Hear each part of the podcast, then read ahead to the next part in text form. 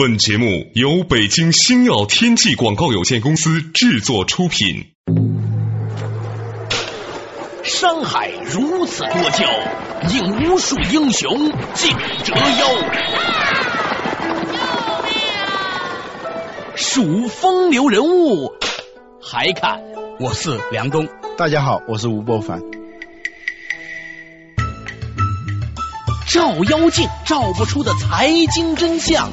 翻斗云到不了的财富天地，一切尽在两个男人孕育五年。梁东吴不凡帮你坐着打通经济生活任督二脉，东吴相对论，好戏马上开场。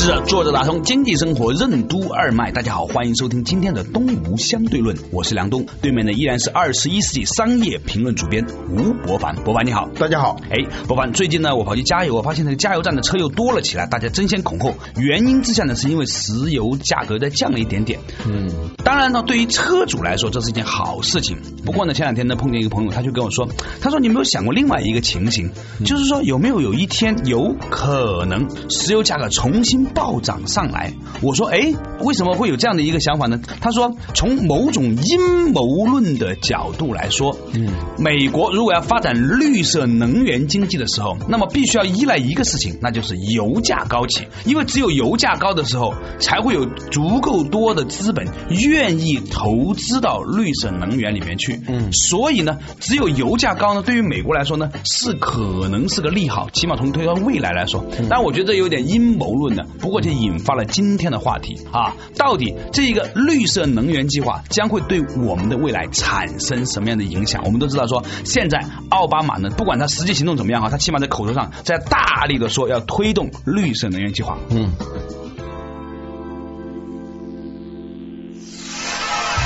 美国总统奥巴马为什么要推行绿色经济运动？绿色经济运动能结束布什政府的石油霸权战略吗？什么是虚拟能源？为什么说谁能掌握新能源话语权，谁就能够主宰未来的世界格局？欢迎收听《东吴相对论》，本期话题：奥巴马的绿色新政。有人把奥巴马的这个绿色行动计划叫绿色新政。嗯，呃，因为奥巴马在竞选的时候以及上台之后，非常高调的在讲这个绿色经济，对，绿色新政。嗯，他的能源部长是一个华人，叫朱立文，前不久访问中国。嗯，他的商务部长也是一个华人。嗯，从他整个的内阁的这种构架，以及他的施政方针，还有他上台以后一系列。行动来看，它的的确确是把绿色是作为一个国家战略的行为，而不仅仅是一个竞选的说辞、一个口号而已。嗯嗯。最近呢，有的时候我们参加一些这个研讨会哈，嗯，发现呢，在中国的一些风投公司也都已经开始在非常密切的关注，在中国有可能出现的一些绿色能源公司。如果你现在你的公司里面包含有什么风能啊，还有那种如何把旧的能源提高它的那个利用率啊，以及。能把一些旧能源改造为新能源的方式啊，诸如此类，都好像很受到风投公司的关注。嗯，说到这里呢，我想解释一下为什么奥巴马会推出绿色经济运动，有人把它称为绿色新政。嗯，他是这样一个思路，他在参加竞选的时候啊，他就对。美国近几十年的历史啊，嗯，他有了一个反省，嗯，发现美国的所有的国家行为几十年来一直围绕着一个东西在在做事情，嗯，耗费。了很多的人力物力，甚至是以美国的形象为代价，对，呃，在做一件事。那到底在围绕什么东西呢？石油，争夺石油，石油的霸权。因为美国是世界上最大的石油进口国，嗯，据说是它消耗了全球百分之四十五的能源。哦，啊，这一个除了它本身是一个最大的经济体之外，还有一个就美国人非常的没有环保意识。对，啊，我们去美。美国采访的时候，对方的公关公司一定提醒我们一定要穿西装啊，打领带，不是出于礼仪的需要，而是说要不然你就受不了，会很冷的。他们都是开到十六度的，那个，办公室里头。有一次呢，我在纽约出差呀，我从那个酒店望下去，旁边的有一些写字楼，我赫然发现这个写字楼啊，是整栋大楼通晚通晚的亮着，嗯嗯，也没有人关灯的，嗯，显然我们看看得见的嘛，那边办公室里面也没有什么人的，嗯，所以呢，足可见呢，他们可能真的觉得这个是他们爱国的一部分，或者就是 刺激内需嘛，花钱嘛，对不对？简单的说，它是美国是世界上能源的最大的进口国，最大的消耗国。如果在石油上它失去主权的话，对，那么它的国家利益直接受损啊。美国是汽车轮子上的国家，是吧？对，你要去美国，你你会发现开一个宝马三都觉得很受歧视，因为显得太小了。嗯，他们那个 SUV 是很超大型的，以至于那些像本田啊，他们在美国生产发售的那 Toyota，嗯，都比在中国卖的还要要大得多。很多啊。对对，所以呢，它是作为国家战略来保护它的石油霸权。对。啊，在这个事情上呢，耗费了大量的精力，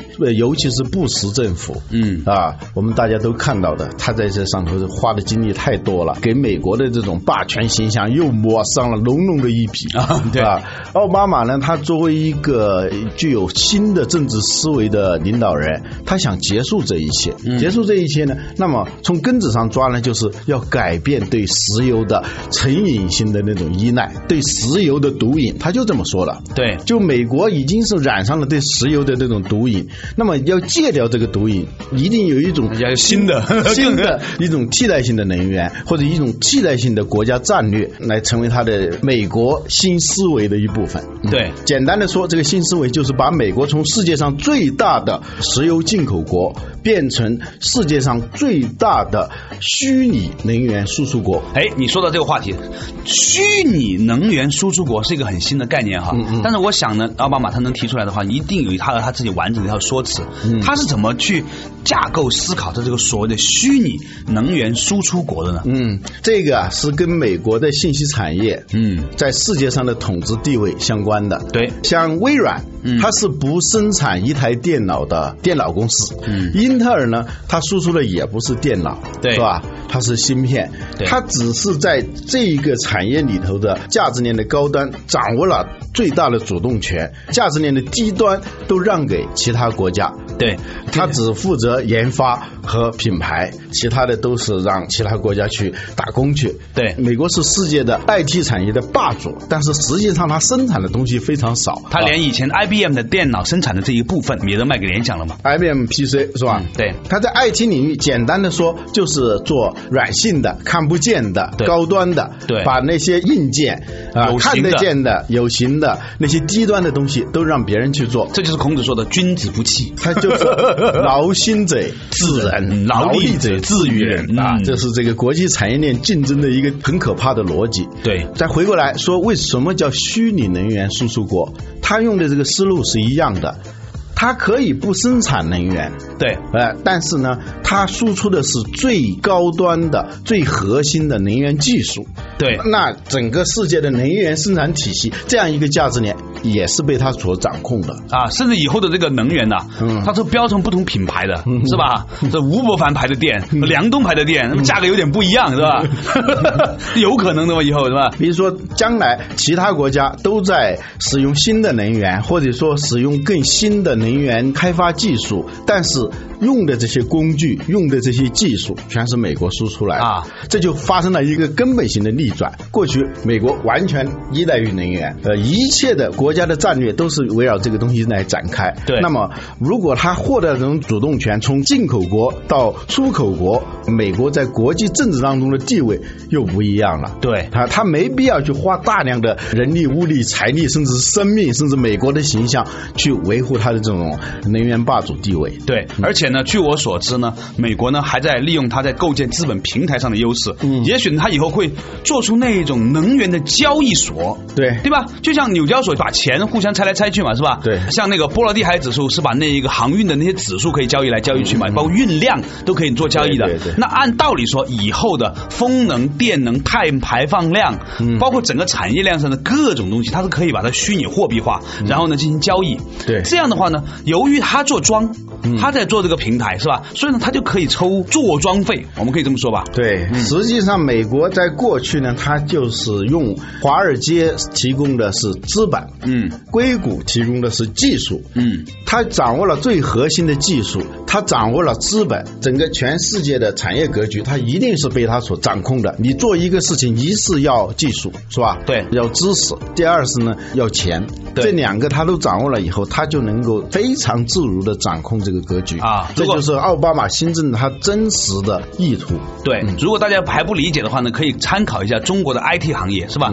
中国呢，其实唯一我认为有真正世界格局竞争力的行业，嗯就是 IT 业。你看，Google 在中国呃是做的不如百度的，嗯啊，MSN 在中国做的不如 QQ，对吧？eBay 在中国做的不如淘宝，嗯甚至是亚马逊买了那个卓越之后做的也不如当当。但是，就算是在我们自己能够做的最好的公司了，你还是要拿到去美国去上市，嗯。而且呢，这个上市之后呢，它这个价格的这个利润还是很多是被美国人拿走的，嗯。因为它的很多投资基金是在这边投了中国的这种 IT 公司嘛，对对。像新浪上市的时候才几块钱对，中间这个这部分的利润其实被一直被拿实际上你好像很赚钱，大部分钱还是给给他们赚的。对，那换句话来说，是不是有可能将来有一天奥巴马把这种处理 IT 行业的这种技术和思路一样的应用到这个能源行业里面呢？据我们所知，现在是包括一些 IT 公司，他们也在参与到新的能源架构里面去，也加强了它这方面的这个影响力。比如说像 Google，Google 这样的公司，它也在参与到这个能源这个交换，是不是？对对对，它用它的这种搜索技术，对。这种智能化，嗯。它能够进入到智能电网的控制，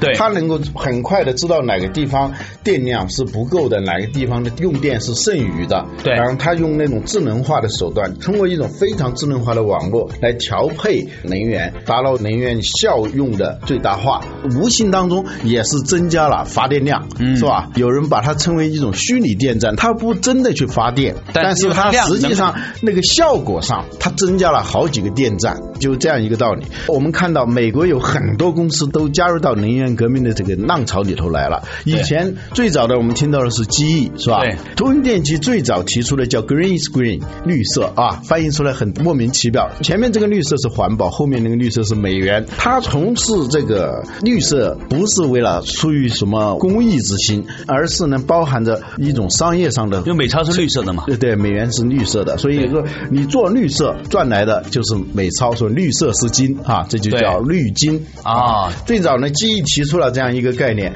他说我们现在花这么大的精力，我们把整个战略进行了完全的调整，不是为了应对政策啊、法律啊、公共舆论啊等等这样一些外部的强制性要求，嗯呃而是因为我们看到了一种新的机会。一对种新的希望。如果机翼就通用电气在下一轮的能源革命当中获得了一种主动权，获得了这种宗主地位的话，那么它这个已经有一百多年的公司，在下一个一百年里头又是可以基业长青了。对，这个时候呢，我们就看到另外一种东西了，哎，那就是到底这样的一种貌似看起来对人类都很好的东西，对中国又是不是产生了某种程度上的威胁呢？啊，有一派的观点其实提出了某种的担忧，到底是什么样的担忧？美国人搞绿色环保对中国有什么危害呢？加个引号，有什么样的引号的危害呢？马上广告回来。奥巴马的绿色新政将对中国产生何种影响？为什么许多美国的顶尖公司都加入到了绿色经济阵营？新技术的应用能解决全球范围内的能源危机吗？为什么中国会成为建筑能耗大户？欢迎继续收听《东吴相对论》，本期话题：奥巴马的绿色新政。梁东吴不凡帮你坐着打通经济生活任督二脉，东吴相对论。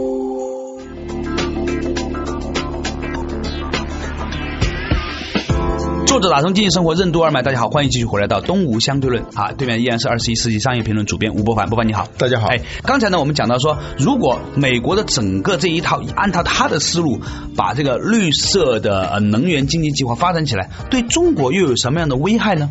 这个危害打引号的危害，对，是吧？嗯，也可能不打引号，对，这都很难说了。直接的危害是什么？嗯，如果中国人起步晚了，在下一轮的竞争当中，又是跟着了，你又是跟随者了。腾冲买了一个悍马，结果过过两天告诉你说不能用这种大排放量的，这是不符合道德的，把上升到道德层面，你又不知道该怎么办呢？有一句话叫什么？杀头的生意有人做，赔钱的买卖没人干。对，呃，关键是如果你这个。东西是赔钱的，在经济上缺乏竞争力的话，那你就彻底输了。对我们刚才说了，像机翼这样的公司，它就是想在下一轮的能源革命当中，它掌握主动权，重新制定游戏规则。对，最近以来，我们发现美国的很多公司，它都加入到绿色经济当中来。这个阵营啊，这个阵营。今年年初，IBM 提出了智能地球，大家都可能都不太理解这个什么叫智能地球，它的意思。简单的说，我们现在这个地球啊，它不是那么聪明，做的事情呢是很笨的，很浪费的。嗯，它通过一种强大的信息网络，使得我们人类做的很多事情呢变得多快好省，尤其是在能源领域。一方面我们是能源不够了，有能源危机；另一方面呢，我们在使用能源的时候啊是相当的低效的。它如果能有这种好智能网络的话，它能够使能源达到最好、最有效的配置，最大限度的利用。举一个例子，我前几天啊在那个广东参加一个会，广东省最大的物流公司叫宝成物流，嗯，他的董事长跟我讲。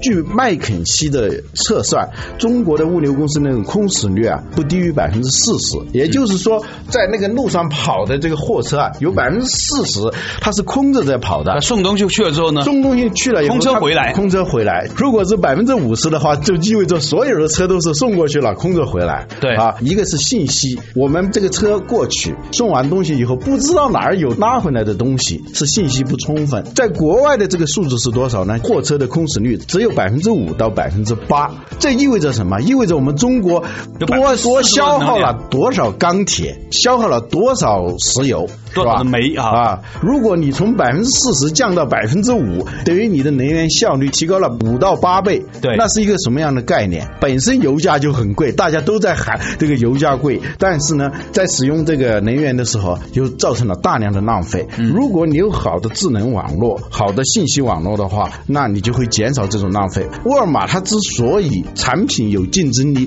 是因为它有一个非常发达的这个物流系统。这个物流系统背后支撑的是一个非常优化的 IT 系统，所以呢，它的空驶率就非常的低，它的运费就很低，而且它的到货的时间也非常的快。这也是一种虚拟能源生产，它并没有生产石油，但是它少使用了能源，做了更多的事情。嗯，呃，这 IBM 的这种所谓智能地球也是跟这个能能源有关的，嗯，甚至是 Google 也是这样，是吧？我们刚才已经讲到了，它用它的这种技术使能源调配啊，能源的利用达到最优化。可以说，美国竞争力最强的公司都纷纷加入到绿色经济的游戏当中了。嗯，而且它是跨界加入哈。嗯，对，国际上的其他公司，比如说西门子，三分之一的业务都是跟那个新能源有关。嗯嗯，那实际上呢，从这个角度上来说呢，我们可能过去啊，把能源呢简单。的视为是能源部门管的事情。嗯嗯。现在我们发现呢，其实可能信息产业部如果加入到对能源的这种思考里面的时候，它会完全发展出另外的一种格局。对啊，某种程度上来说呢，就是部门之间的这种相互配合就变得越来越重要了。说到这里呢，我就简单的解释一下能耗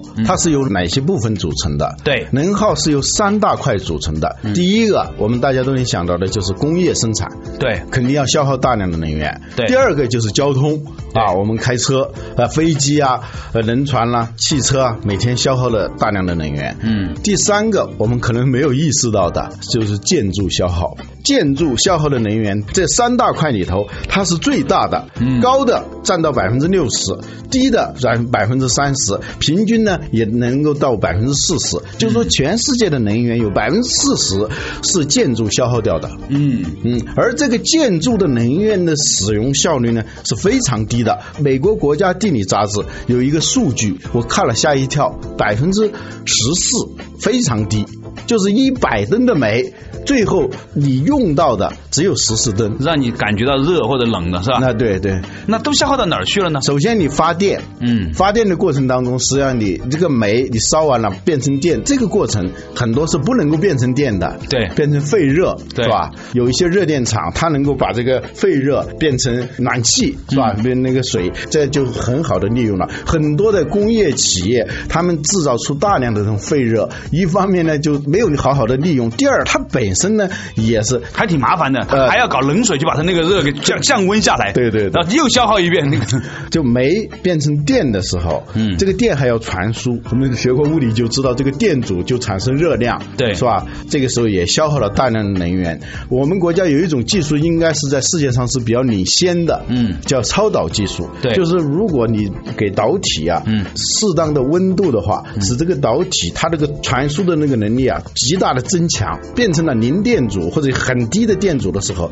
这个能源消耗会很低。这是我们国家有这种技术啊，在国际上应该还是比较领先的，但是它还没有进入商业利用的阶段，它还是这种实验室的成果。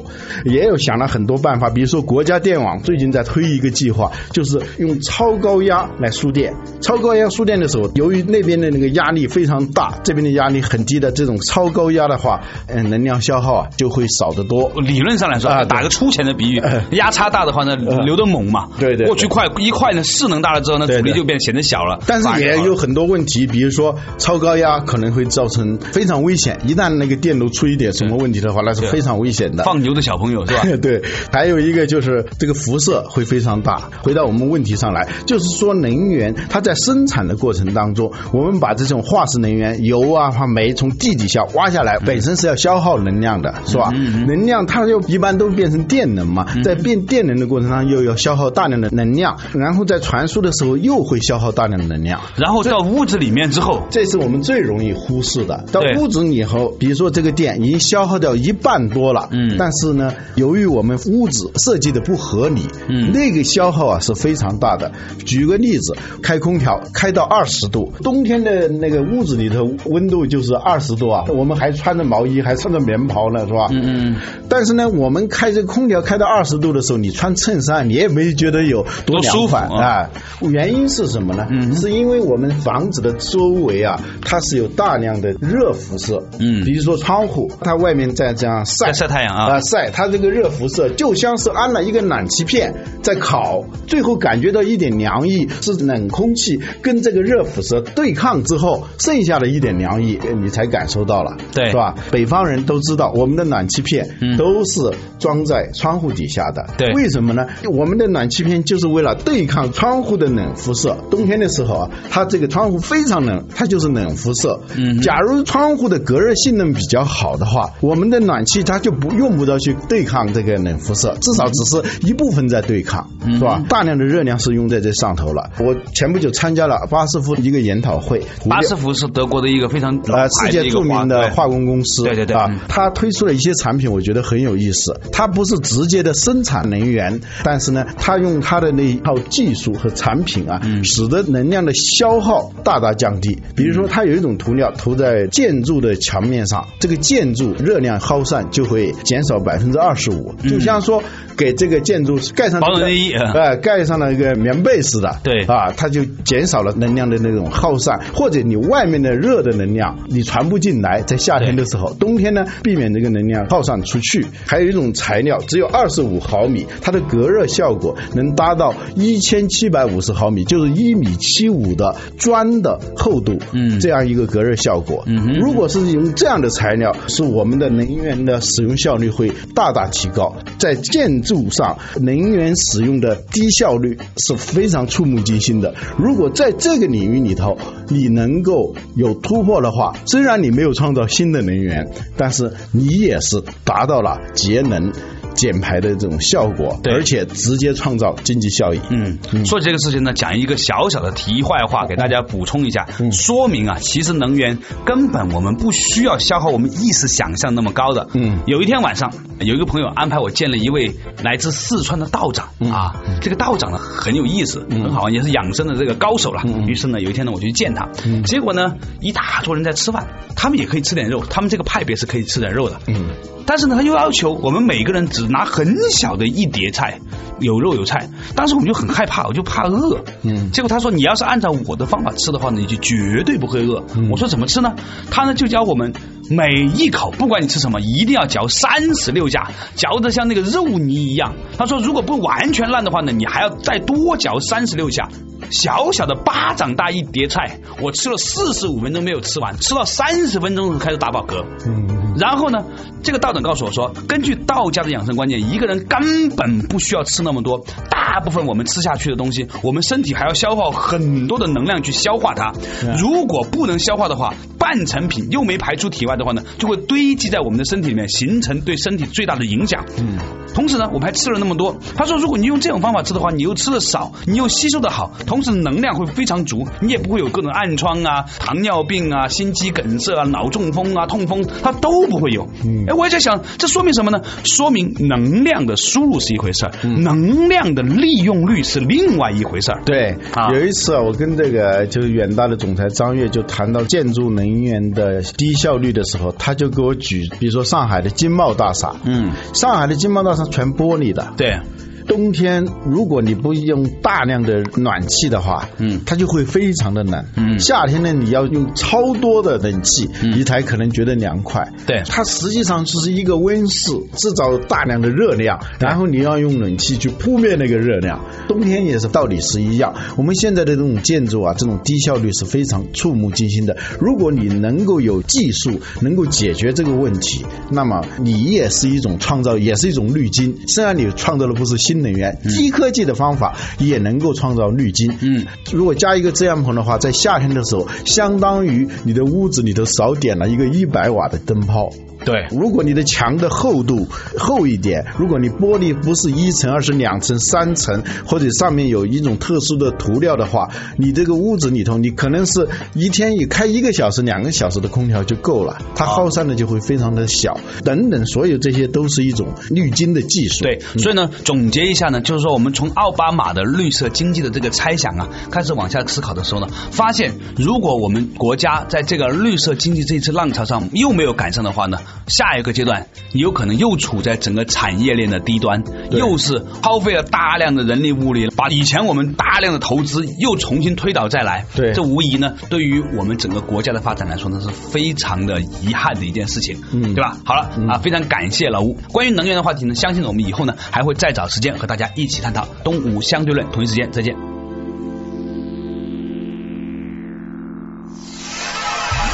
为什么许多伟大人物都曾经做过报童？报童瑞恩如何诠释了企业家精神？比音乐芬中国服饰有限公司的董事长谢秉正的童年经历对他的创业之路有何影响？为什么说创业要从娃娃抓起？什么是企业家精神？保洁公司如何诠释热爱成功、憎恨失败？企业家和职业经理人最大的区别是什么？童年时期形成的习惯力量，为什么比知识更重要？明天同一时间，欢迎继续收听《东吴相对论》，创业童子功。你想了解《东吴相对论》的最新动态吗？你想和主持人梁东、吴伯凡进行交流吗？或者你对我们的节目有什么好的建议？都请登录东吴相对论的官方博客 blog.sina.com.cn/slash 东吴 talk show。如果你错过了播出时间，还可以登录二十一世纪经济报道网站 triplew.dot twenty-onecbh.dot com 进行在线收听。在线收听。